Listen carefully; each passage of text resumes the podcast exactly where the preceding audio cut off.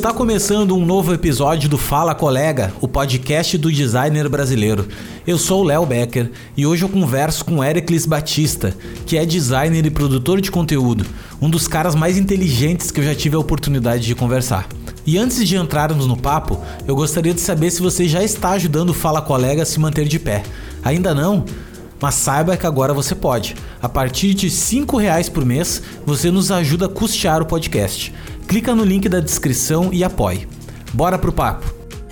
Éricles, muito obrigado, irmão, por tu ter aceito aí participar do podcast, uh, ter aceito uma segunda vez, né? Porque a gente marcou a primeira vez e, e eu acabei furando, cara. Teve uma, tive uma semana muito ruim, muito complicada e a gente não conseguiu, mas, cara, o universo conspirou novamente, tu tá aqui. Sou muito fã do teu trabalho, cara, do conteúdo que tu, tu, gera. Te conheço há um bom tempo já, apesar de. É a primeira vez que a gente conversa, assim. Uhum. Mas eu te conheço há bastante tempo, teu perfil. Quando eu comecei a produzir conteúdo também, logo, logo eu já te conheci te, comecei a te seguir e tal. E tu levanta uma bandeira muito bacana, que é uma bandeira que eu levanto também, que é a de democratização do conteúdo, né, cara? A gente a gente conhece muita gente aí que não tem acesso a, a, a conteúdo e, e a gente levar esse acesso, né, levar esse conteúdo para as pessoas de uma maneira uh, simplificada, de uma maneira legal, eu acho que, que vale muito.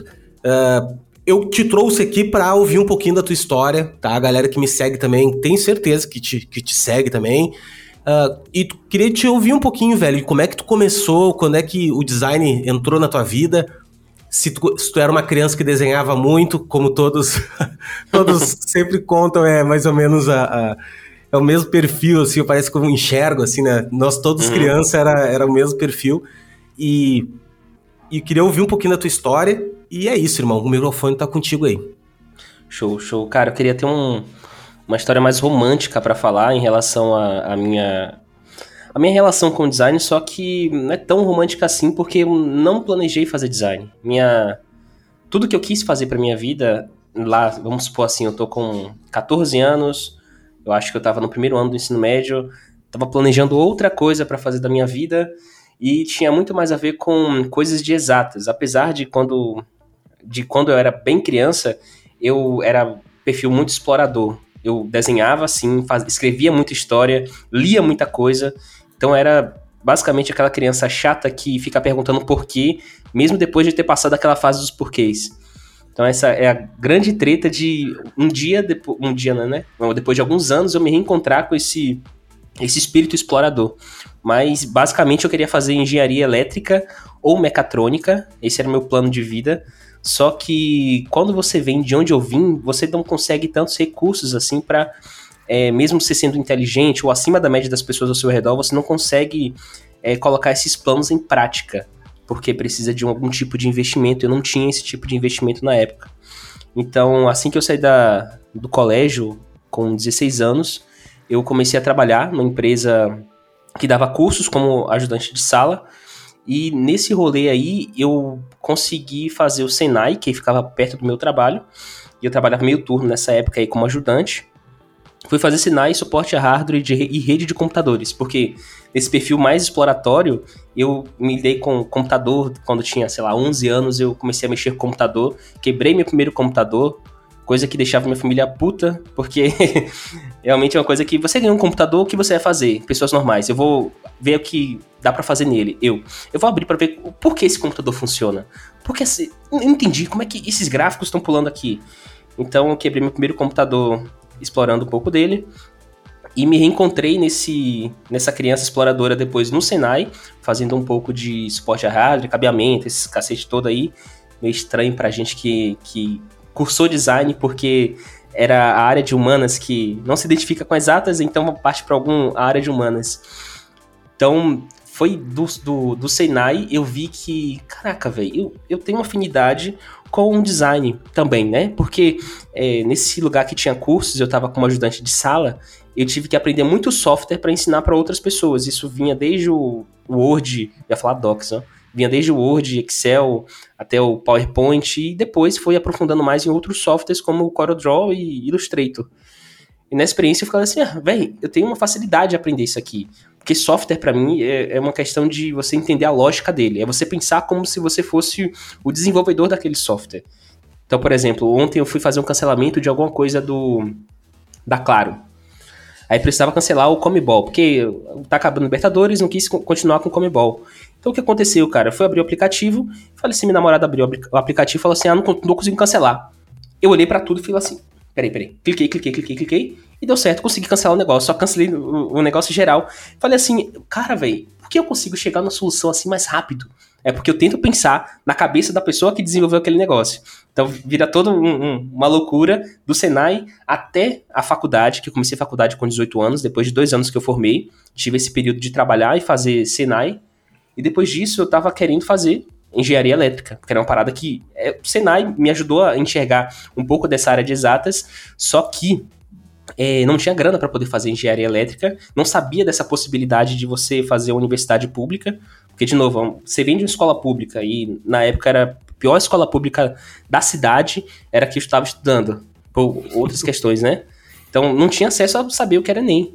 Algumas poucas pessoas fizeram que, se eu puder contabilizar aqui, as pessoas que formaram comigo, uma delas fez Enem, que fez advocacia na UFBA, e depois eu fiz o Enem, depois de muito, muitos anos depois dessa pessoa, e passei em design. Só que é, veio de uma relação frustrada com uma coisa que eu queria fazer e acabou que o design ele vem para mim como um, um acolhedor para falar assim, cara, você pode ter esse seu perfil que é mais multidisciplinar, porque você cancela um pouco dessa lógica de que ah, eu sou de humanas, eu sou de exatas. Não, conhecimento é conhecimento. Que a gente tem que fazer agregar conhecimento e gerar novos conhecimentos a partir disso. E um livro que me ajudou a entender um pouco disso foi O Símbolo Perdido, do Dan Brown. Eu não sou de ler muita, muito livro de ficção, romance, coisa e tal, mas Dan Brown é o único escritor que escreve coisas que não são técnicas que eu tenho o costume de ler. Então, desse livro, Dan Brown, ele fala um pouco sobre o conhecimento. Eu tenho isso na minha mentalidade de que você não pode ficar separando é, os conhecimentos em caixinhas como isso aqui eu posso aprender, isso aqui eu não posso aprender. Conhecimento é conhecimento, tudo vai te ajudar a ampliar o que você mais quer para sua vida. Por exemplo, eu quero ser um psicólogo. E se você entendesse de estatística? Será que ajudaria na sua profissão? E se você entendesse de música? Saca? Como eu vejo algumas uma psicóloga específica que fez um estudo com música, que falou sobre a, a maldição do conhecimento. Como você está unindo psicologia com música? Isso não era para ser pecado?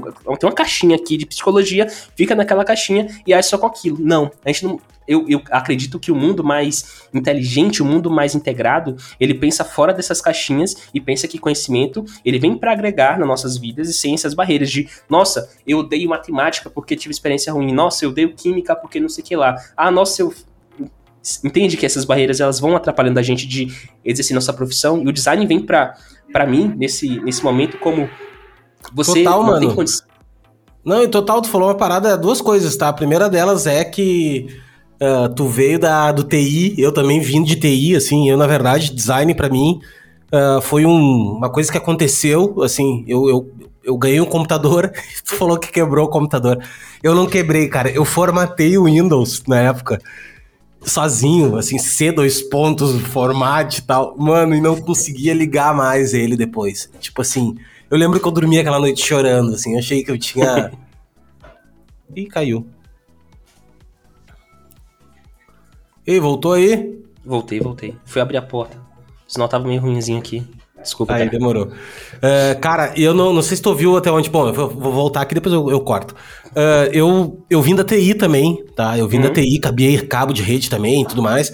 E a. e a o design para mim ele entrou muito sem querer. Na verdade, eu comecei a fazer coisas no computador e tal e apareceu. Mas daí tu contou a história do quebrar o computador. Eu não quebrei o computador. Eu formatei o Windows e, e não sabia voltar ele, mano. Tipo, não conseguia instalar mais ele. E, mano, eu dormi chorando aquela noite, assim, sabe? Tipo, putz, estraguei o computador.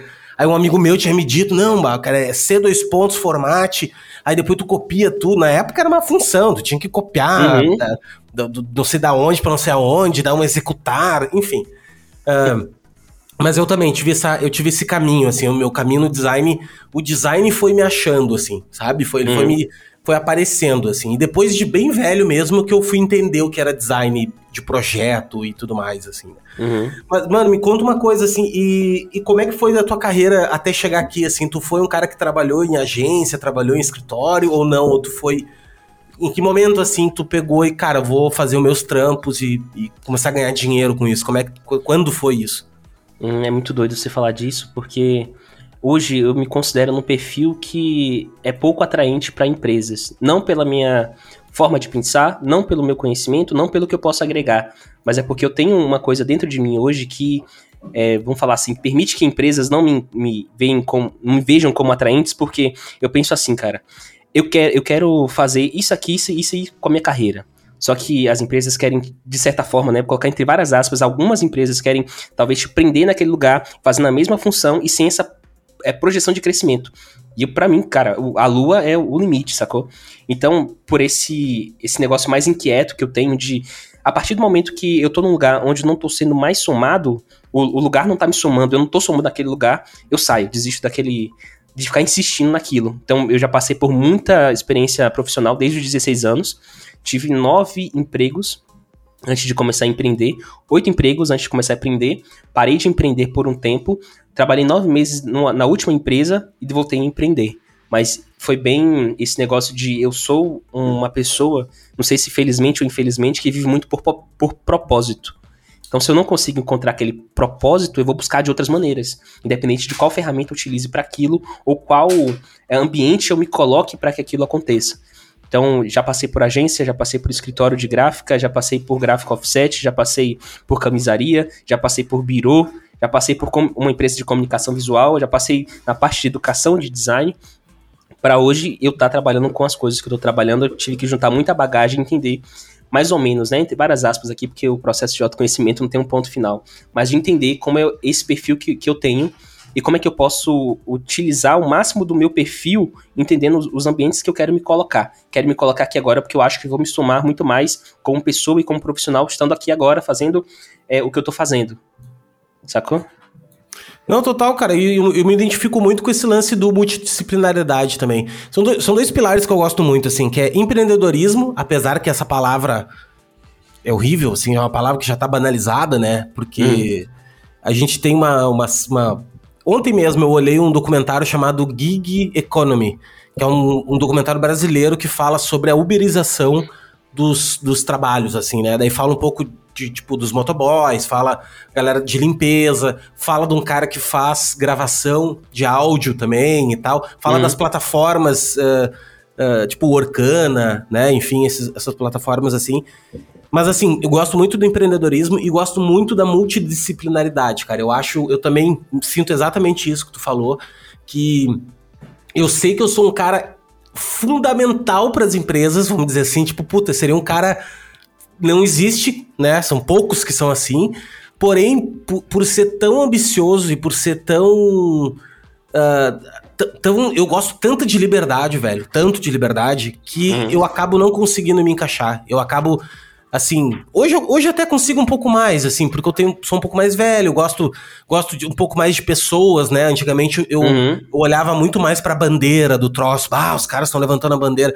Hoje não, hoje eu já me conecto mais às pessoas e tal, então é mais tranquilo. Mas mesmo assim, velho, uh, dificilmente eu passei na minha carreira mais de um ano em algum lugar, assim, né? Normalmente eu, eu prefiro ter o céu limite do que, do que aquele lance, ah, tá, tudo bem, eu sei que no final do mês eu tenho aquele dinheiro ali e tá bom para mim, sabe? Eu, eu, enfim, eu sempre uhum. gostei disso, assim. E, mano, me diz uma coisa, assim, como é que tu enxerga hoje o cenário do design no Brasil, assim? Porque eu, eu te faço uma pergunta, vou te dar o contexto, tá? Uhum. É, na minha concepção, existem dois cenários, tá? Existe um cenário acadêmico, que é um cenário uh, de galera de, de, de faculdade, galera uh, de grandes estúdios, né? O, o, design como, como galera que inscreve em prêmio, que tem uma cultura, uhum. né? Bem, bem, não digo bem desenvolvida, mas existe uma cultura. E existe toda uma outra cultura que é, mano, design de rua, que é a galera de gráfica, a galera. É, muita gente que nos segue, muita gente que tá nos escutando. E aqui não tem nem melhor, nem pior, nem certo, nem errado. Eu acho que são são momentos diferentes, eu acho que são coisas diferentes. Como é que tu, como é que tu vê hoje o cenário do design no Brasil? Assim, tu, tu, tu bebe um pouco de cada fonte, um pouco de cada uhum. lado desse, ou tu, tem, ou tu trilhou um terceiro caminho aí? Como é que tu, como é que tu enxerga? Léo, deixa eu falar uma coisa sobre um ponto que você comentou, que eu vejo, de certa forma, eu vou falar aqui, eu não amadureci essa ideia, mas uma dicotomia entre liberdade e segurança o quanto você arrisca da sua liberdade para ter esse nível de segurança sobre o papo lá de empreender, Mas hoje eu falo para você que eu, tô, eu estou empreendendo, mas pode ser que uma empresa ela consiga me abrir os olhos para, caraca, você pode ter essa, essa sua liberdade e fazer, é, como é que fala? Meio que financiar o seu crescimento aqui dentro da empresa e fazer com é, que outras pessoas cresçam também. Intraempreender, que eles chamam isso, né? Intraempreendedor. Uhum. É um uhum. cara que empreende dentro de um ecossistema. Mas aí você encontrar esse lugar que é todo o trabalho. Porque, assim como você falou, eu sinto muito falta de pessoas ao meu redor. Porque eu não consigo hoje ler um livro, não compartilhar com ninguém e aprender como aprendi, aprenderia se eu estivesse lendo um livro, fulano leu outro livro, ou leu o mesmo livro e falou assim: Cara, você sacou esse negócio aqui? Falei assim, cara, não saquei. Então aprendi duas vezes mais. Porque eu aprendi uma coisa, fulano aprendeu uma coisa, me trouxe aquela coisa e tem dois agora. Matemática básica, né? A gente tem mais um mais um igual dois. Então, você entende o quanto a gente consegue aumentar o nosso potencial compartilhando esses conhecimentos? Como, por exemplo, tem um, uma experiência que eu tive de ler um livro chamado Redação Estratégica de UX. Só que eu não li o livro. Eu emprestei para uma pessoa que depois emprestei para outra pessoa, para outra pessoa, e basicamente eu li o livro, entre várias aspas, sem nem ter aberto uma página. Porque as pessoas foram compartilhando comigo as visões delas sobre aquele aprendizado, sacou?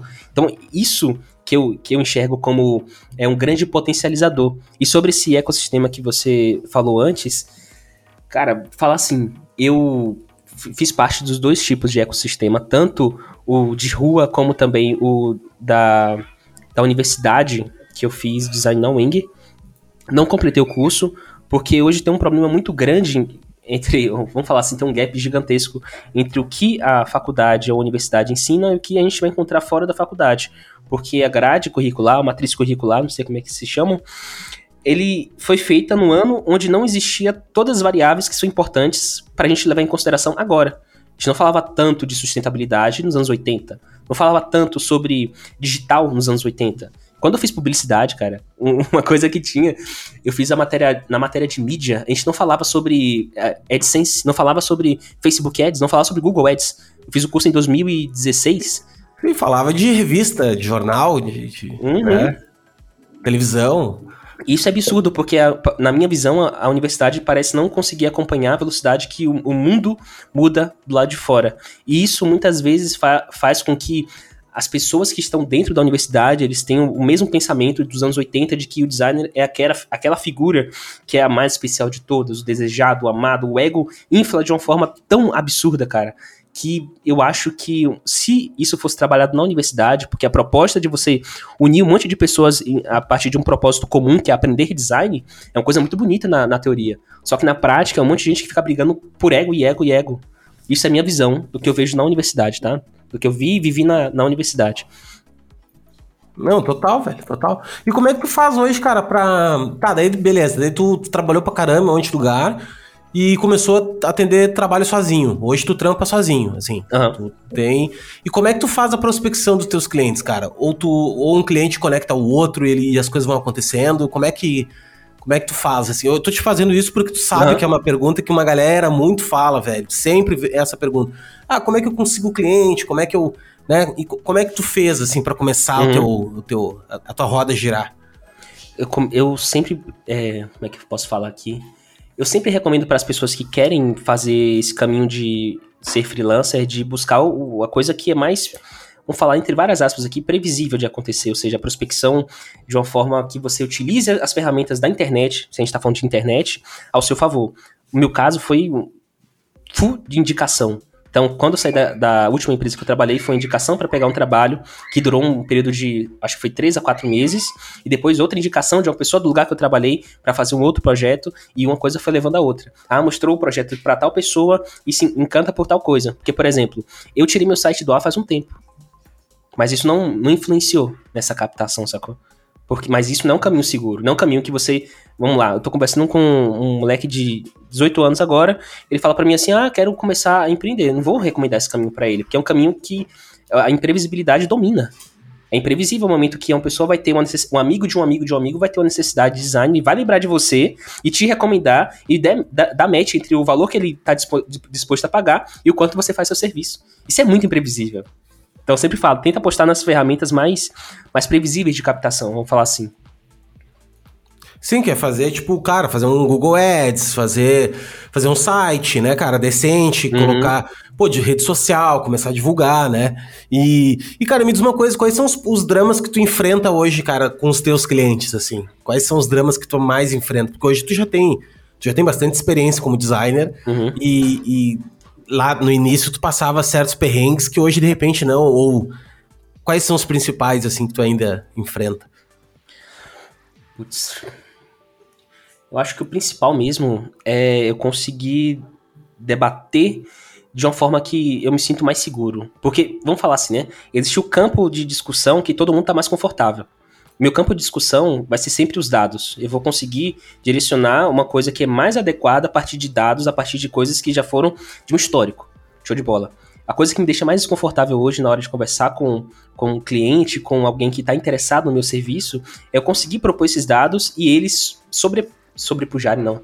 Estarem por cima do que a pessoa tem como crença. A crença dela vai ser muito mais forte. Então, por exemplo, eu creio que isso aqui vai, vai ser muito melhor. E como eu lido com produto digital, a gente consegue é, avaliar dados, avaliar números, avaliar performance. Então, tipo assim, se o cara chega com uma crença de que, ah, isso aqui vai ser melhor porque eu quero que seja assim, e eu apresento para ele um dado, ele fala assim, não, não, não, faz como, faz como eu quero, isso aí me quebra totalmente. Eu acho que é uma coisa que eu, eu tô em estado de, de trabalhar isso para conseguir apresentar, talvez de uma maneira que não seja tão tão desconfortável para outra pessoa, mas eu, eu poderia citar como aqui o principal desafio de verdade. É, cara, o desafio de vender, vender a ideia, né? Vender a ideia. Porque assim, uma coisa eu falo, tá, meu, de verdade. Tem uma galera que fala aí na internet que, tipo, ah, meu, eu aprovo tudo de primeira, porque, ah, porque eu apresento o projeto, uma versão só do projeto, e, e mano, isso aí é parada para vender curso, isso aí é parada pra. pra mano, eu particularmente tenho 20 uhum. anos de, de cancha, mano. E volta e meia, claro que graças ao universo, a minha, a minha assertibilidade, assertibilidade não, mas assim, a minha. eu acerto muito mais do que erro, entendeu? Eu acerto muito mais do uhum. que erro. Então, assim, dificilmente, dificilmente eu, eu mando uma opção que o cara. Mano, não é nada disso. Só uhum. quando é aquele tipo de cliente que a gente sabe que tem, que é o cliente que não sabe o que quer, que é um cara que tu pode apresentar 15 ele não vai saber, entendeu? Então, e, e eu tenho sorte até de não pegar mais esse tipo de cliente. Volta e meia aparece, né? Uhum. Mas assim, uh, o que que eu faço, tá? normalmente, mano, eu não, eu não levo uma, uma, uma. Eu tô falando eu, tá? Tô falando eu aqui, não tô, não tô dando, cagando regra nem nada disso. Tô, tô dizendo que eu vejo muito acontecer e para mim funciona. Eu levo mais de uma opção, velho. Eu levo duas opções às vezes, entendeu? Dois caminhos. Uhum. Ah, o conceito criativo é uma coisa. Ah, o conceito criativo é a partir de um só. Ó, meu, eu tive uma ideia aqui para ti. Ah, uma hamburgueria. Beleza, então tá, cara. Uma hamburgueria é chamado Rei do Hambúrguer. Cara, o conceito criativo por trás da história é todo a ver com, com o reinado, com o imperador, com isso, com aquilo. Uhum. Tem tudo a ver com isso, tá? Beleza. Mas agora, a solução gráfica que se deu para isso tem dois caminhos aqui. Por que, que eu levo dois caminhos? Porque, cara, primeiro que existe um contraste, né? Existe um contraste entre as ideias. O cara consegue olhar, puta, tem esse caminho e esse aqui. Não, mas esse aqui ficou muito mais legal que esse aqui. Entendeu? Tem um contraste ali.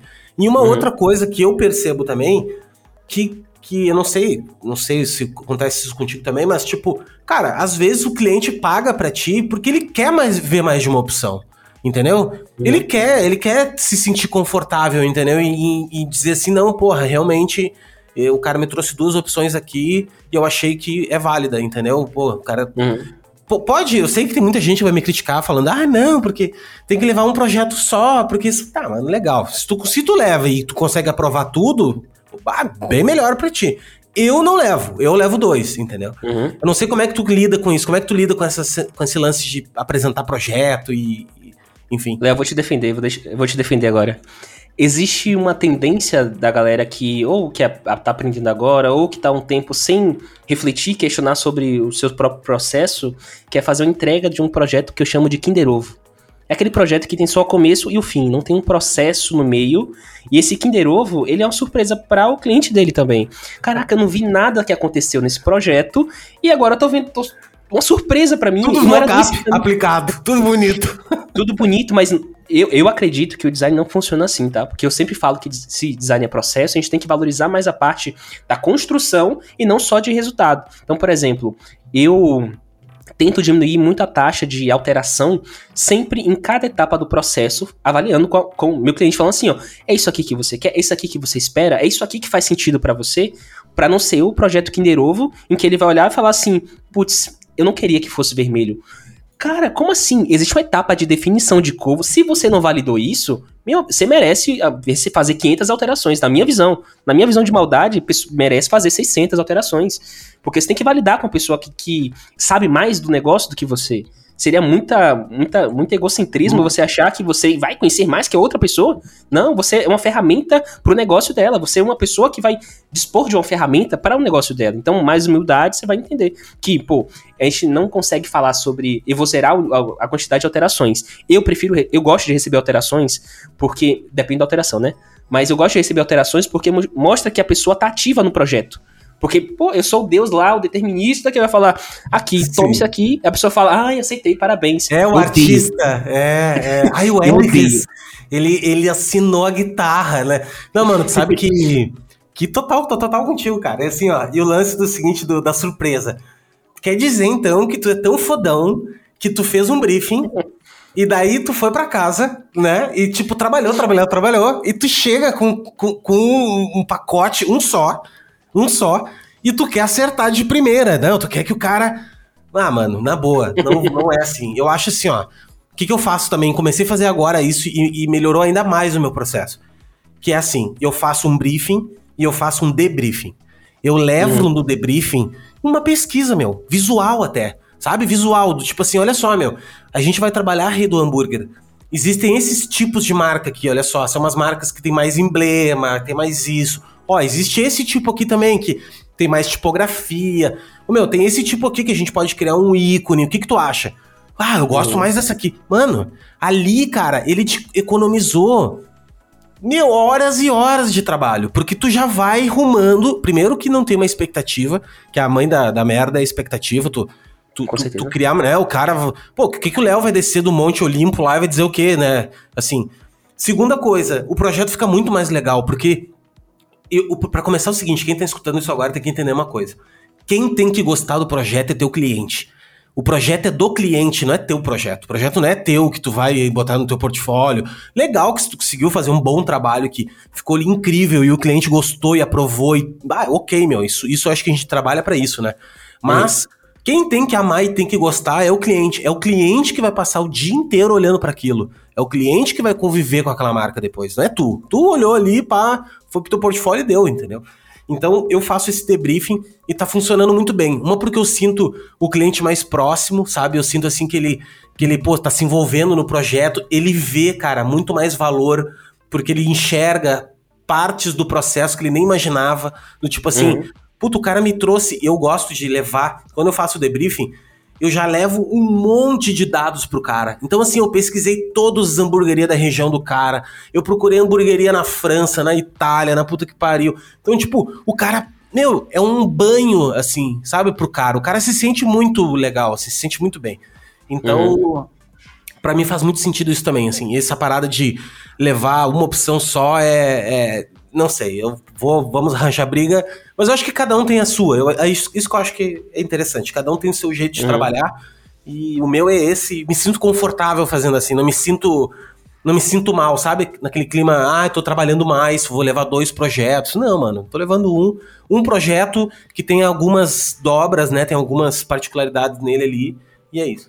Uma coisa Mano, bacana. Me diz uma outra coisa. Me diz uma outra parada, cara. Uh, e, e, cliente fora daqui, velho. Tu já teve experiência de, de, de atender? Ou, ou tem não. vontade? Qual, qual, é a situação? Ainda não, ainda não. Também não tenho tanto interesse assim, não, porque. É, vamos falar assim, pelo menos não por agora. Sabe? Porque eu quero principalmente entender como é que funciona o design no Brasil. Porque é, são oito anos de profissão, não dá para você entender como é que funciona o design do Brasil. Eu acho que a gente tem muita, muito repertório visual que é muito interessante para você trazer como a identidade do próprio país, sacou? Se aparecer, eu não vou negar, mas eu não, não tô focando nisso. Por isso que eu não coloco os projetos em inglês, não fico publicando uma pancada de projeto, não mudo a minha forma de posicionamento, porque eu quero entender mais como é que funciona aqui mesmo, sabe? Não, total, mano, total. Claro que é bom ganhar em dólar, né? Mas tem Com tanto. Certeza. Cara, mas é que tem tanto mercado aqui também, né, cara? É, o mercado é gigante, né, velho? É muito gigante. Uhum. Tipo. E... Pode falar. Eu tô falando isso porque, como agora eu tô fazendo um reposicionamento para é, prestar serviços de site, tem muita coisa. O site envolve muita variável, sabe? Em termos de conteúdo, por exemplo, é quais argumentos, quais gatilhos você utiliza para cada situação específica, para cada nicho específico. Então, por exemplo, eu nunca fiz um, um site para um advogado. Eu não sei quais são as limitações da advocacia aqui, não sei como é que funciona. Você entende que se eu pegasse, por exemplo, um advogado nos Estados Unidos ou em qualquer outro país do exterior, eu teria mais dificuldade porque eu não entendo nem do meu próprio país, da minha língua, da, da minha língua mãe, sacou? Então tem muita, muita coisa que é possível de aprender, é possível de aprimorar antes de dar esse passo mais, mais para frente, sabe? Ah, total, não, total. Cara, e, e quando é que entrou o conteúdo na tua vida? Quando é que entrou assim? Foi para conseguir cliente? Foi porque tu curte? Como é que como é que tu iniciou na, na geração de conteúdo? Olha, e veio bem bem natural na real, porque eu sempre tenho esse negócio de compartilhar coisas que eu sei. Então, por exemplo, eu trabalhava com, com um cara que ele tava numa situação de privação e ele queria aprender algum instrumento musical. Então, o que eu fiz? Juro pra você. Eu cheguei em casa e falei assim, pô, ele quer aprender algum instrumento musical. Eu sei música, já ensinei música em alguns lugares. E eu vou fazer um e-book sobre isso. Isso foi, foi, muito tempo, tá? Acho que foi 5 anos atrás. Fiz um e-book de música para poder falar, é, explicar para ele como é que funciona a teoria musical. Pô, o e-book foi bacana, ele curtiu o negócio. E eu falei assim, cara, por que eu faço esse negócio? Por que eu faço isso? Eu gosto de ensinar. A única resposta possível para isso é porque eu gosto de ensinar. Tipo, quando eu tinha seis anos, minha mãe conta essa história aqui. Eu chegava do, da escolinha, pedia para ela sentar no, no, na, no sofá e ficava ensinando as coisas que eu aprendi na escolinha. Como se minha mãe fosse uma pessoa da minha idade, sacou? Como se ela fosse, ah, tô aprendendo agora como é que é o, o ABC, coisa e tal. Então, eu, eu tenho muito essa, essa relação com ensinar, passar a coisa adiante. Então, o conteúdo ele veio com, com uma expressão natural de que eu gosto de compartilhar conhecimento, porque eu acho que isso faz com que a gente fortaleça a comunidade, que eu aprenda duas vezes mais. Porque antes de você ensinar para outra pessoa, você tem que ter domínio sobre aquela coisa. E para você ter domínio, você tem que estudar. Então vira um ciclo onde você sempre vai aprender duas vezes mais do que a pessoa que está, por exemplo, lendo um trecho de três linhas. Você escreveu, sei lá, 20 linhas para poder conseguir resumir aquele assunto em três linhas, por exemplo. Aí comecei em 2018 com o Instagram, era péssimo, arquivei muita coisa, porque a linguagem era, enfim, né, travadão, a linguagem horrível. Ninguém começa bom, mano. Ninguém é. começa bom, velho. Ninguém começa bom, tem jeito. Mas o bom que foi, eu, eu consigo observar nas publicações antigas e avançando um pouco mais, esse, essa evolução de linguagem, de a forma como quer passar. Então, se o meu propósito é fazer com que mais pessoas conheçam sobre aquilo, a simplificação da linguagem foi um, um caminho inevitável. Porque, vamos imaginar o seguinte, eu sempre li muito livro, filosofia, psicologia, é sempre muito livro técnico. Então minha linguagem estava se adaptando a falar palavras com no mínimo três sílabas, quatro sílabas. Então tive que mudar muito essa, essa parada minha de. Vamos tentar falar mais simples, Ericles, porque se você fala bonito, as pessoas só vão se afastar mais de uma coisa que você quer comunicar. Se você fala bonito, você só cresce o seu próprio ego. Então o que eu fiz? Reverti essa coisa para já que tem essa palavra aqui de quatro, cinco sílabas, vamos tentar converter ela numa coisa que seja mais simples de entender. Porque é mais simples de entender, a pessoa entende a mensagem que você quer passar e fica mais é um exercício para você também, né? De conseguir entender tanto aquela coisa a ponto de simplificar para outra pessoa. É, tem um ditado que diz que se tu não consegue explicar para alguém é porque tu não entendeu ainda, né? Se tu não conseguir explicar uhum. para uma criança, velho, uma coisa, é porque tu não entendeu aquela coisa direito ainda. E, e, eu falo esse negócio do conteúdo. Hoje mesmo eu tava terminando um conteúdo agora. E eu comecei a produzir conteúdo. Eu sempre falo, ah, foi, fazer dois anos agora. Foi... E não foi, velho. Foi em 2004 eu comecei a produzir conteúdo. Eu tinha um site de música eletrônica, né? E eu sempre gostei muito de música eletrônica. Inclusive, foi a minha porta de entrada pro mundo do design, foi a música eletrônica. Eu fazia uhum. material de festa e tal. E eu tinha um site, cara. E eu fiz o site todo sozinho. Eu e um, um amigo, né? Fizemos juntos, uhum. assim. E, cara, tudo no, no, HTML. Eu me lembro que tinha o front page, que era uma. Um, uhum. Era tipo um Word da vida, né? Só que tinha o Word, Excel, PowerPoint e tinha o front page, que era para fazer site pra internet. E, e eu fiz o site, cara, adorava, me amarrava naquilo, ia atrás das notícias, traduzia as notícias, fazia. Então, assim, produção de conteúdo para mim sempre foi muito legal. E uma das coisas que tu falou, e, Eu até falei também um dia desses que a galera agradece pra caramba, pô, obrigado, velho, esse conteúdo foi incrível e tal. E eu vou dizer o seguinte, meu, é eu que agradeço, velho, por eu poder ter a oportunidade de fazer isso. Porque é o seguinte, toda vez que eu, que eu publico um conteúdo, eu aprendi aquele conteúdo. Porque assim, o melhor jeito de tu aprender alguma coisa é ensinando. É o melhor jeito que tem. Porque tu tem que, tu tem que realmente ativar a tua cabeça, tu tem que fazer as sinapses, tu tem que entender o conteúdo para conseguir condensar ele, a não ser que tu vá copiar e colar, que não é o nosso caso, né? Tipo, uhum. uh, então assim, realmente é um, diferen é um puta diferencial, velho. E, e, isso me ajudou muito. Eu lembro que no ano passado eu produzi, hoje eu produzo todo dia também, mas com bem mais tranquilo, né? Depois tu vai ganhando musculatura, né, criativa. Uhum. Mas no início é muito difícil, cara. No início assim, eu lembro que nossa, eu quase bah, chorava assim, porque eu me impus um eu me impus um desafio de produzir todo dia. E foi super bom. Assim, acho que foi super válido. Aprendi pra caramba. Só que tu tirar a ideia, né, cara? Tu, tu, tu, realmente não ter uma linha não ter uma linha editorial clara, né? De tu, e não saber ensinar uhum. também, né? Saber ensinar, saber traduzir uhum. e tal. Então, cara, quem tá aqui ouvindo e tá afim de fazer conteúdo, é um super caminho de aprender, né? Um caminho muito legal, assim, de, que vira aprendizado, assim. Com Mano, me diz uma coisa, cara. Tu me falou da tua infância, assim, foi difícil. Tu, tu não teve acesso, assim, muito a, a, a nada, assim, tipo, sei lá, a computador, a, a, informática. Como é que foi, assim? Eu sei que tu comentou um pouquinho e... Uhum. Eu não lembro as idades certinhas, porque eu tenho um, algum problema de memória aí.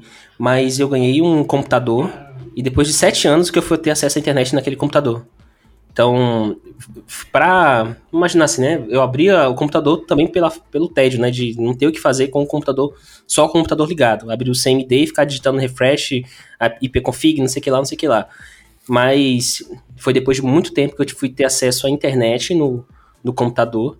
E como eu falei que a, o colégio era um dos piores da, da cidade, também não tinha acesso a, a muita informação lá que eu falei do Enem, um exemplo, mas não tive professor de matemática no terceiro ano, por exemplo. Não tive professor de física, minha professora de química passou por problemas. Então, se eu puder falar assim, ah, qual matéria você teve todo momento? Português. Apesar da mudança de professora, a única que teve presente com a gente desde, desde o primeiro ano foi de português. Física, química, matemática não, não, não foi presente, isso. Foi depois de muito tempo, de 2017, que fui fazer um, um um pré-vestibular e estudei no, no, na internet, porque eu tinha dinheiro já para poder é, bancar essa assinatura, comprar as revistinhas tudo certinho, que eu fui aprender algumas coisas de física que eu nunca tinha visto. E pessoas ao meu redor tinham acesso àquilo muito mais fácil. De eu, cara, isso aqui, ó, é fácil, tal, tal, tal, tal, tal, tal. Como é que é fácil para uma pessoa que não sabe? Sabe? Eu tinha filosofia, por exemplo. Filosofia é uma coisa que ah, você é, filosofa muito sobre a vida, fala de muito autor de filosofia, isso aí foi na prática, de olhar um, um livro, ler um, uma parada. Tem muito livro de filosofia aqui que meio que me inspirou a pensar mais sobre a vida, a refletir mais sobre as coisas que, que acontecem, desde coisas mais complexas como relações humanas até coisas mais mundanas assim, né, como o nosso próprio comportamento. Não, total. É porque eu, eu, também tive, cara, eu fui ter acesso a computador, velho. A, a... É que era muito caro na época, né, cara? Eu não sei, eu, eu tenho, vou fazer 36 anos agora. E, e na época era muito caro, velho. Era um computador assim, eu lembro que, pô, a galera fazia, fazia consórcio, sabe? Era, uhum. era uma coisa muito cara mesmo, assim. E eu lembro que tinha um amigo que comprou o primeiro computador e a gente ia fazer o trabalho da, da escola na casa dele e tal. Tinha as capinhas de plástico, tu tirava as capinhas, ligava o computador. Uhum. E, cara, eu lembro que eu me apaixonei desde o primeiro momento pelo computador, assim, a, computador para mim sempre foi incrível, sabe? Eu sempre gostei do computador. E daí a coisa foi transcorrendo. Tudo que eu pudesse fazer no computador eu fui fazendo. E eu acho que o design veio uhum. um pouco nisso também, sabe? Assim, ele, ele foi uma, uma coisa que eu podia fazer, estava ali sentado, né? E, enfim. Cara, me diz uma coisa, hoje, quantos anos tu tá hoje? Tô com 24.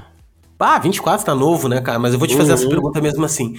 Uh, se tu pudesse te falar para ti um, uma, uma um atalho que tu desse, ou, ou não, né? Mas enfim, alguma coisa que tu uhum. falasse pra ti quando tá começando, assim, como é tava começando. O que que seria? Falar para você que eu acho que eu segui um caminho que eu não mudaria. Eu tenho muito medo de brincar com, com multiversos, assim, e mudar uma coisinha pequena e mudar a minha vida negativamente muito forte.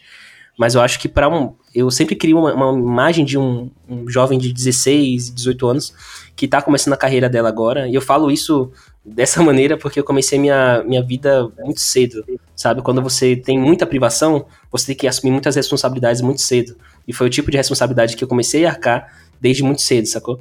Então, eu acho que para essa pessoa, 16, 18 anos, o que eu recomendaria sobre carreira é, se você tem condição de fazer isso, explore o máximo de si mesmo. O autoconhecimento é a chave para muita coisa, para você entender o que você curte, o que você não curte, o que é sobre você, o que não fala sobre você, mas sim é, projeções que seus responsáveis e familiares estão jogando para cima de você, o que você quer ser e por que você quer ser como quer ser, sabe?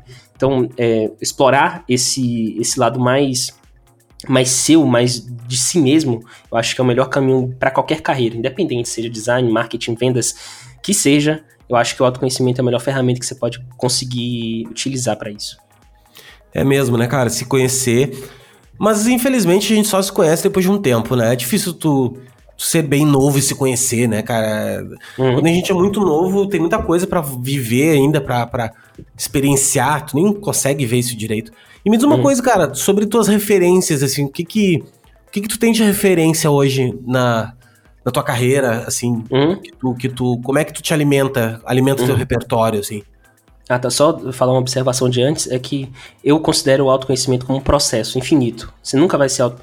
Você pode estar com 75 anos, você vai falar assim, caramba, eu ajo dessa forma porque teve um trauma que passei na infância, quando tinha 6 anos, tá se descobrindo até, até os 75, até 80, até a morte, você vai estar nesse processo de autoconhecimento. Então, recomendado é quanto antes você começa esse processo, mais cedo você vai ter as respostas mais importantes da sua vida. Saca? Isso, e você fez a pergunta sobre, sobre referências. Eu comecei tendo as referências mais, mais genéricas de todas, né? Paul Rand. É, eu acho que Paul Rand e. Esqueci o nome dele, Jesus Cristo do céu. O nome de um designer espanhol que ele é genial. E eu acho que essa referência deixou de ser um, uma referência tão forte assim quando eu comecei a encontrar pessoas que eu tivesse contato. Então, por exemplo, com esses caras aí, tipo, que já viveram nos anos 80 fizeram muita história, eu não consigo conversar com elas para entender o, como é que a vida delas foi se é, Não, é que eu tal, entendo o que tu quer dizer. É muito distante, né, cara? É tipo uhum. assim, tu pegar o cara, pô, Paul Range, velho. Mano, o cara viveu num momento totalmente diferente, de um outro contexto de vida, né? Hum. O Paul Range hoje não seria... Ele seria um puta de um designer, obviamente, né? O modo de pensar do cara, mas, mas existem. É outra, outra época, velho. É, uhum. Tu entende assim que eu quero dizer o seguinte: é que nem falar assim, ah, o Pelé vai voltar a jogar. Mano, o Pelé, coitado, não, não ia nem dar pro cheiro, entendeu? Uhum. Mesma coisa com o Paul Range, cara, beleza, puta, puta cara e tal. Mas eu acho que. Eu acho que a evolução do, do, do da sociedade, a evolução dos meios e a, e a, a estética, a, eu acho que isso tudo modificou, cara, de uma maneira muito disruptiva, entendeu? E, uhum. E é louco mesmo, assim, esse lance de, de ter acesso, né? Tu falar com um cara. Eu também, velho, eu não vou dizer pra ti que eu tenho grandes referências desse tipo, assim, ah, referência gringa, sabe? Ah, não, eu gosto muito uhum. de um gringo. Não, velho, eu tenho várias, várias referências brasileiras, assim, sabe? Uhum. Eu gosto muito, assim, com os caras que eu gosto muito e. E tu vê muito filme, cara, documentário, lê o que, que é que tu curte fazer quando não tá Uhum. Só voltar um, um, passo aqui, cara, para falar sobre Desculpa, esse cara, da... Não, sem problema. é uma coisa sobre as referências que a gente que a gente observa. Eu acho que você ser bom numa coisa também pode ser uma questão de sorte, tá? Então, por exemplo, você vê um cara que é absurdo com tecnologia. Tá bom, coloca esse cara em 1600, vê o que ele vai conseguir fazer. Talvez a mentalidade dele não seja adequada para aquela época. É só a gente imaginar a história do Google Glasses, que o Google teve que parar com esse projeto porque não, não é para aquela época, sacou? Não é uhum. para aquele momento. Até mesmo a ideia do próprio Google. Imagina a tive a ideia maravilhosa de criar um buscador infinito, coloca ele em 1300. Não vai conseguir fluir aquela ideia, sacou? E as referências que, pelo menos que me startaram no design foi Shermaeff Geisman. Esse aí eu era maluco pela forma como eles pensavam simplicidade. Cruz Novio é o espanhol, lembrei o nome dele agora.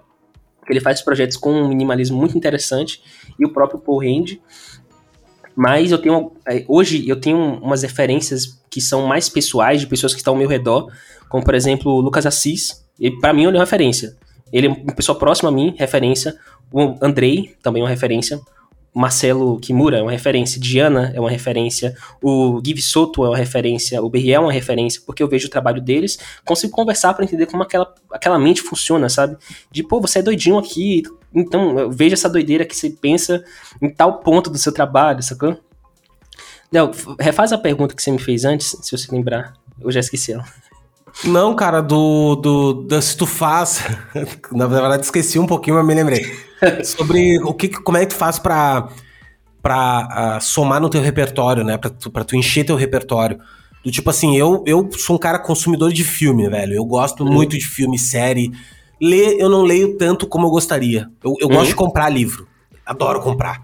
Aí vem o livro, parece que eu já li o livro, né? Eu olho o livro, uhum. tá, tá ali, cara. Agora, eu tô com um aqui em cima da minha mesa que enfim, mas tipo assim, filme, documentário eu gosto muito. O que que, o que, que tu gosta de fazer pra estar tá alimentando aí a cabeça?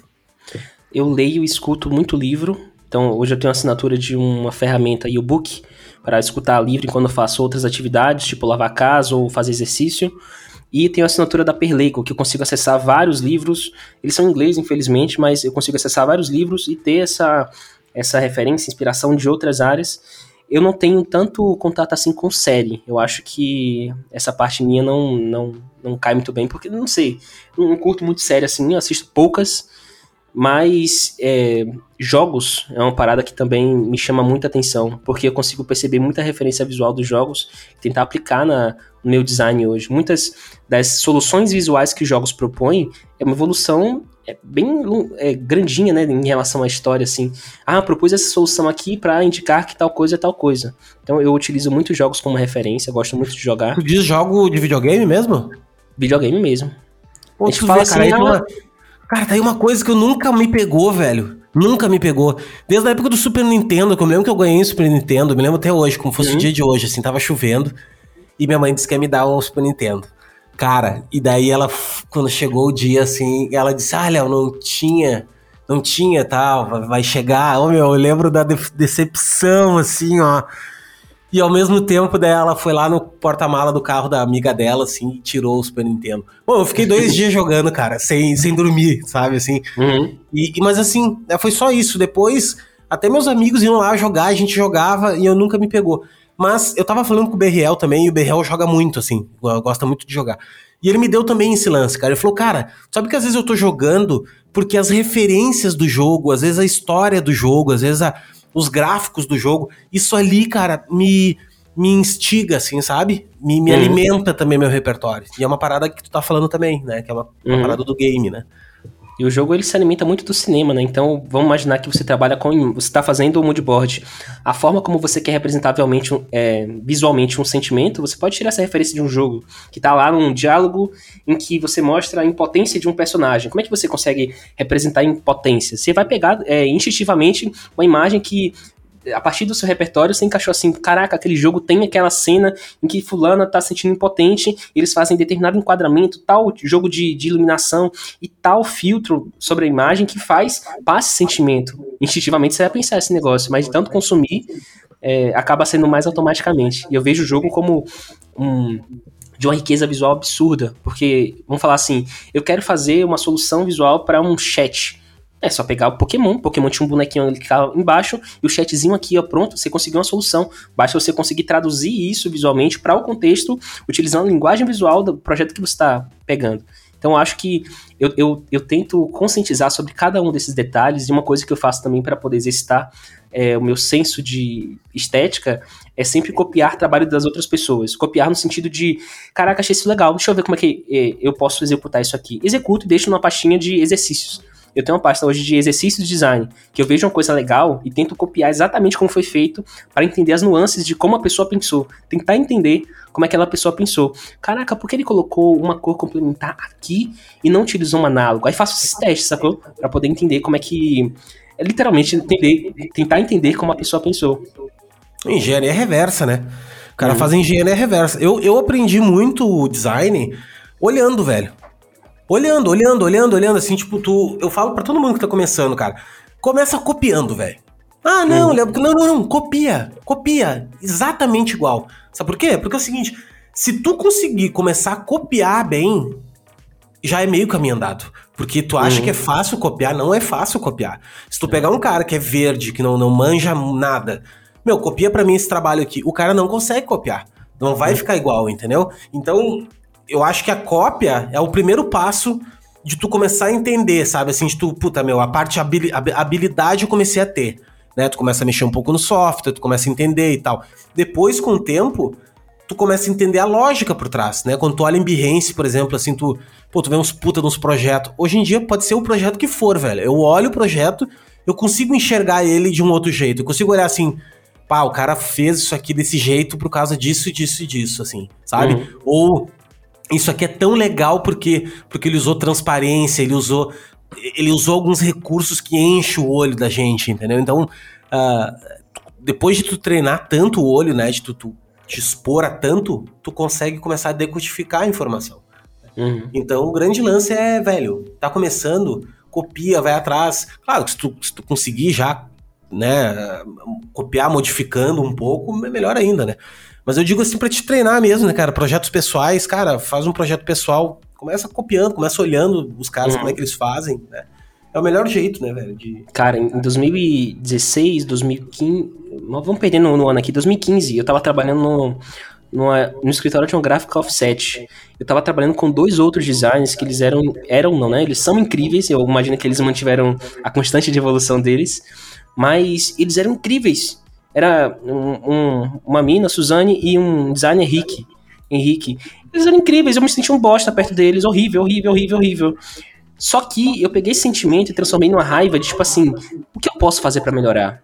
Aí eu comecei uma prática que era a seguinte: eu andava pela cidade, pegava todo o panfleto, todo o cartão de visita, todo o folder, todo qualquer coisa, pegava, levava para casa e, e olhava pro negócio e falava assim: como é que fulano chegou nessa solução? E refazia. Como chegou e refazia. Sempre com essa, essa prática para tentar melhorar. Sacou? Essa é a maior doideira de todas. Que é você tentar atiçar o seu olhar e sempre de forma mais consciente possível. Porque você pode olhar um milhão de coisas, mas se você não olha para aquilo com um olhar crítico, não vai te somar visualmente para o seu repertório. Então, por exemplo, tem uma prática que, que a gente tem que é sombra nunca é preta, 100% preta. A sombra vai ser uma projeção de alguma coisa do ambiente. Só que eu não aprendi isso é, pela, pelo argumento de alguém falando assim, ah, é assim, assim, assado. Eu olhei uma sombra de um projeto que eu tava copiando e falei assim, peraí, a minha sombra não tá ficando igual, por quê? Aí foi olhar que tinha uma cor naquela sombra. Era a cor do objeto é, batendo, projetando no chão, ou projetando no, naquele lugar. Eu falei assim, hum, se eu mudar isso aqui. E cara, foi uma mudança absurda. Só que uma pessoa que não trabalha com design, não estuda design, não consegue enxergar esse tipo de detalhe. Ela consegue olhar para um, uma sombra preta e consegue olhar para uma, uma, sombra que tem cor e falar assim: hum, essa aqui que tem cor me parece mais agradável. Ela vai falar de alguma forma, de um sentimento, uma sensação, enquanto você, como designer, pode olhar de uma forma mais técnica para conseguir projetar isso no futuro. Porque a gente não tem como pegar a nossa sensação e sentimento e falar assim: Figma, Photoshop, Illustrator, toma esse sentimento aqui e traduz ele visualmente para mim. Não tem como. Infelizmente ainda, né? Não sei se felizmente também. Não, e tu falou uma parada que é louca, que é assim, ó.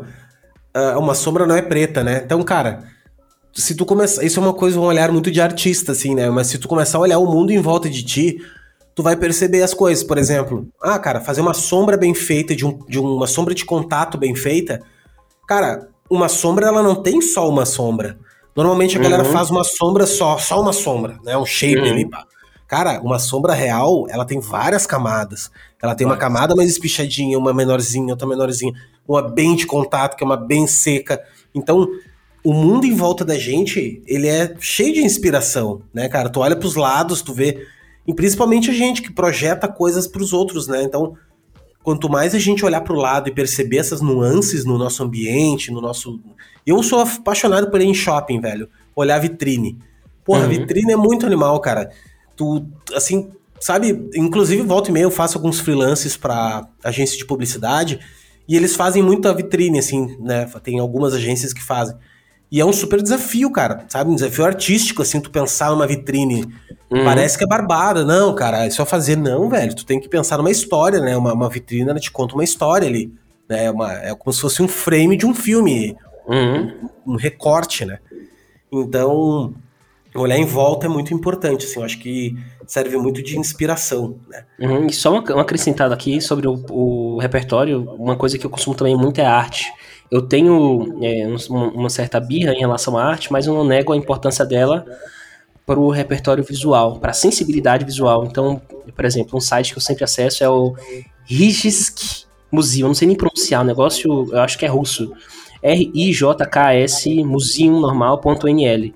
Aí eu utilizo algumas obras de arte de alguns artistas aqui como pano de fundo para sempre estar tá olhando para esse negócio. Eu, eu tenho alguns artistas preferidos, né, como Rembrandt, é, Vermeer. É, acho ah, que Rembrandt e Vermeer são os principais que eu sempre estou consumindo. Sim, cara, eu fui, eu tive a oportunidade, cara, de ir no Risk Museum em, em Amsterdã, quando eu fui pra lá. Uhum. E, mano, eu vi um Rembrandt na minha frente, assim, uma tela de 6 metros, acho que eram 6 metros por 3 metros quase, ele tem uma, assim. Cara, foi a coisa, eu vi um Van Gogh também, né, porque lá tem o Museu da Van, Van Gogh uhum. e o Risk Museum, que é esse da, do Rembrandt. Né. Mano, quando tu vê uma obra daquela na tua frente, cara, tu, tu não acredita, assim. A, a parada parece que tem uma. Uh, tu não acredita que foi alguém que pintou aquilo, entendeu? Porque uhum. assim, velho, tem, tem um jogo de luz as coisas, de volume, de. Uhum. Cara, é incrível, velho. É incrível. Tu fica uma hora olhando pra parada assim, ó. Isso que é uma, é uma parede inteira, assim, ó, inteira. Uhum. Uh, e, ele, e ele lá tem um andar inteiro, né, do, do Rembrandt, assim. E, cara, eu sou apaixonado também. Minha mulher meio que, ah, o que, que tu quer? Entrar nas coisas velhas e tal, meu. Eu sou. pá, ficava olhando, olhando, olhando aquilo assim. E não só Rembrandt, tem vários outros muito legais, assim, aquelas pinturas super. Uh, cara, pintura de uma fruta, sabe? Aí um vaso de fruta. Velho, tu olha para aquilo, tu pensa. O cara em 1600 de manhã, velho, o cara pintou aquilo ali, sabe? Uhum. E a uhum. técnica que o cara utilizou é a mesma que se utiliza até hoje, entendeu? Assim, a... Uhum. Então isso é muito louco, cara. Eu, arte, para mim também, eu sou muito fã, assim. Não sou fã de arte moderna. Arte muito moderna, eu não sou. Mas eu respeito, eu acho que tudo, tudo é expressão, né? Uhum. Mas aquela assim que tem um, um saco de pedra pendurado no, no teto, para mim é um pouco difícil de, de, É, não consigo consumir, assim, não é uma parada que me toca. Uhum. Mas toca em alguém, né, velho? Porque senão não teria alguém fazendo aquilo ali e não teria alguém curador pra, trazer, né? Uhum. E... Mas legal, velho, legal essa tua referência aí, essa tua referência. E para mim, viajar, né, cara? Pô, viajar. quando tu puder viajar, tem que viajar, velho. Eu falo isso para uhum. todo mundo, assim. Eu torro todo o meu dinheiro viajando.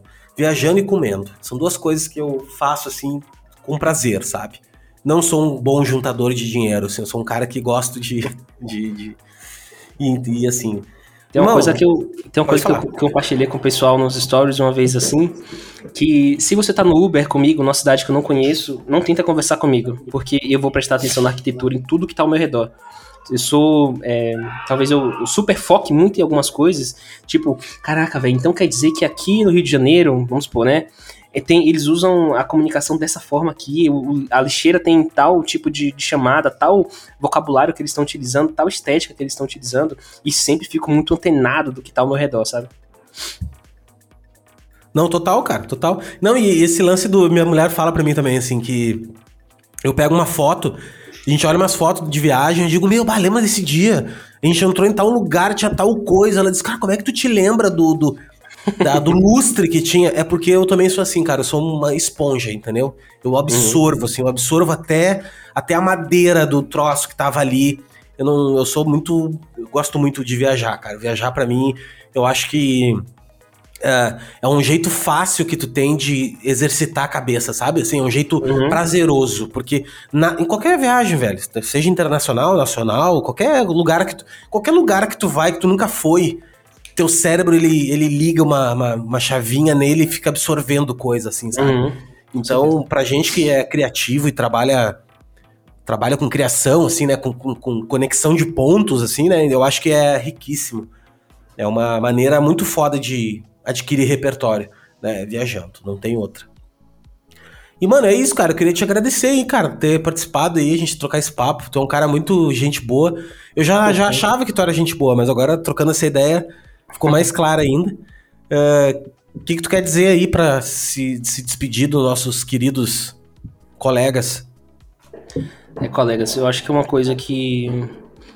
Assim, se eu pudesse colocar na, numa lápide sobre uma frase, uma coisa que eu quisesse compartilhar com o mundo, deixar um legado, é com certeza sobre conhecimento, tá? O conhecimento, ele, ele diminui a vala entre, vamos falar assim, nós e eles. Uma pessoa que chegou no lugar e uma pessoa que quer chegar naquele lugar. Conhecimento é a chave para muita coisa. Seja você quer ter uma condição financeira melhor, conhecimento. Você quer ter é, uma, um aproveitamento de mundo melhor, conhecimento. Autoconhecimento e conhecimento são as coisas mais as ferramentas mais importantes para você conseguir conquistar coisas que você quer conquistar, independente da que seja. Então seria bem meter de Varginha, né? Busca conhecimento. cara, eu, meu, meu, meu slogan, minha tagline é conhecimento é poder, né, cara? Eu uhum. acho. Eu, desde muito novo, assim, e, e para mim cada vez fica mais claro que o único jeito, cara, de mudar tudo, de realmente mudar o mundo, é através do uhum. conhecimento. Com certeza. Não tem outro, velho. Porque assim, por que, que o país está do jeito que tá? Falta de conhecimento. Hum. Falta de conhecimento histórico, falta de conhecimento de, de, de, de é, cultura, cultura não, tá? Porque cultura, seja qual é, a cultura é cultura, né? Não tem cultura hum. boa nem ruim. Mas eu digo, falta falta eh, repertório pra galera, sabe? Assim, eu uhum. acho que a galera é, é, muito básica, sabe? Todo mundo é muito, uhum. muito novela, é, todo mundo é muito, muito básico, sabe? Eu acho que se a uhum. galera estudasse mais e e se aprofundasse em assuntos, estudasse um pouco de filosofia, estudasse um pouco de psicologia, uh, se hum. interessasse por umas outras coisas, assim, eu acho que. Enfim, cara, seja o que for, conhecimento eu acho que muda, tá? E, e se tu mora numa favela, obviamente, tá? Que eu, eu não sou muito. Não sou muito fã da meritocracia, eu acho que não existe meritocracia, na real. Meritocracia só existe se todo mundo partir do mesmo do mesmo ponto, né? Daí beleza. Aí eu acho que é ok. Mas numa, num, numa situação, num contexto que cada um sai de um jeito, né? Cada um, cada um teve um, uma criação diferente, cada um teve uma oportunidade diferente. Tu tá num ambiente igual e querer que o cara seja. Ah, não, o cara que é meritocracia. Porra, meu, uhum. o cara pega dois ônibus para chegar até aqui e tu mora aqui do lado, né? Como uhum. é que, uhum. que meritocracia é essa, né? Que, que vai rolar. Exatamente. Né? Eu não acho que exista isso, mas eu acho que que se tu tem conhecimento, cara, eu acho que mesmo numa situação de muita pobreza, assim, tu tem, puta, tirando obviamente, né, cara, rango, né, comida, né? Eu acho que Maslow, Sim. né? Vamos pensar em Maslow, tirando ali a pessoa tem o que comer, tem, né, tá, tem um teto sobre a cabeça dela. Conhecimento pode mudar a vida dela, drasticamente, assim. Com né? certeza. Tu, cara, eu sou autodidata, assim, obviamente que eu não vou nem me, me comparar nada disso, nunca tive, passei fome nenhuma, não, sempre fui classe média baixa, mas nunca tive nenhum problema financeiro, né, assim, uhum. de, né, nesse caso. Mas eu vejo por, por questão de ser autodidata, cara.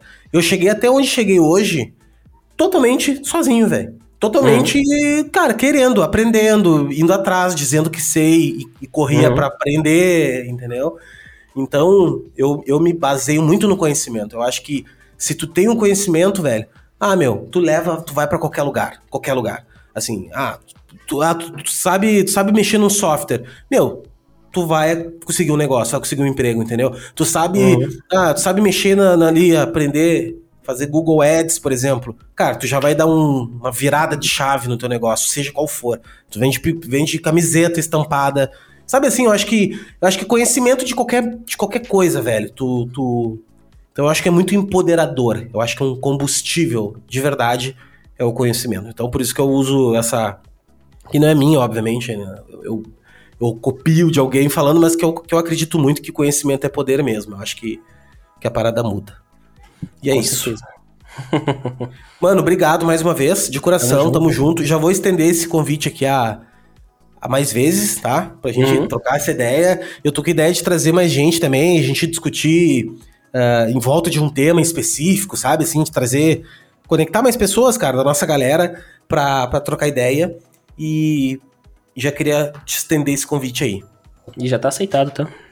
Demorou, fechou todas. Tamo junto. Obrigado, brigadão, obrigado quem tá escutando até agora também, né? Que cara que, que aguenta aí uma hora de papo é que tá afim de consumir, e eu respeito muito, te respeito quem tá escutando, porque tá atrás mesmo, né? Tá atrás de conhecimento, e me sinto lisonjeado de poder de poder ser né, um pouquinho essa porta-voz, de estar tá levando esse conhecimento, tá levando o Ericles também, que, que é um cara foda pra caramba, né? Da gente tá aqui sendo um porta-voz de, de, de, conhecimentos de, maiores que a gente até, né? De, de outras uhum. coisas. Né? Então é isso aí. Muito obrigado e a gente se vê na próxima.